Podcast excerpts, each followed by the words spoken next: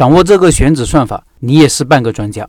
大多数人对于选址很纠结，原因在于两个：一是不善于收集数据，什么人流量、目标顾客数目、固定成本、毛利润率这些基本的数据没概念，说事情都是靠感觉，是模糊的；另外一个就是有数据不会用数据，不知道各个数据间的联系，不知道什么是关键数据，这也容易导致脑子糊涂。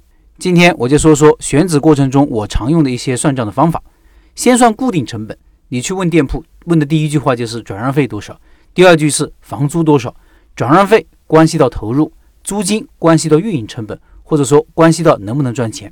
假如你看到一个意向的店铺，房租是五千块钱每个月，接下来就应该开始算账了。房租五千块钱一个月，人工三个人，人均工资四千一个月，一共一万二。人工这个数据先假设这么多，水电煤气的费用先假设两千块钱一个月。其他的固定支出，比如宣传、维修啥的，算一千块钱每个月，那固定成本加起来就是两万块钱每个月。固定成本算出来了，接下来要算自己生意的毛利。不同的生意毛利是很不一样的。昨天还有个老板留言问，什么生意毛利能达到百分之六十五？好高啊！因为他的生意毛利从来没有超过百分之十九。我说餐饮的毛利一般都百分之六十以上，甚至很多产品的毛利可以达到百分之七十以上。老板做的应该是超市、五金之类的生意。因为产品不是自己的，毛利就低，或者老板算账错误，把净利润率当做毛利了。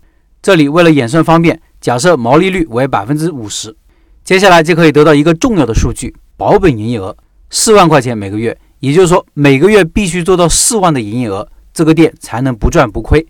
保本营业额怎么来的呢？用固定成本除以毛利率，也就是说，用两万除以百分之五十，算出来就是四万，意味着每天至少要做到。一千三百三十三块的营业额才能保本。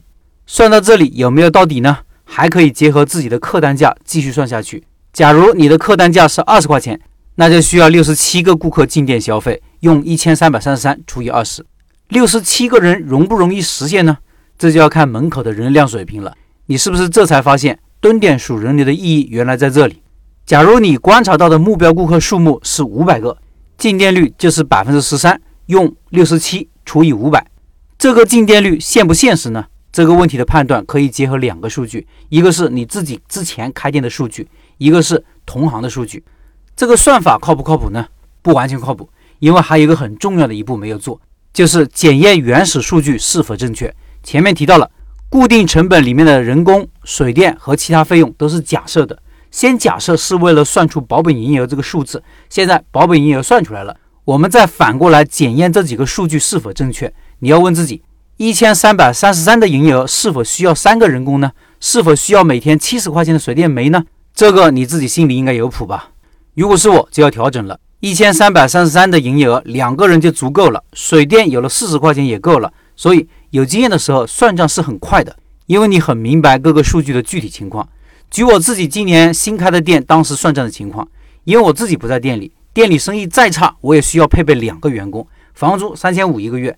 人工两个，一个店长五千块钱一个月，一个店员四千块钱一个月，加起来九千，多算一点一万。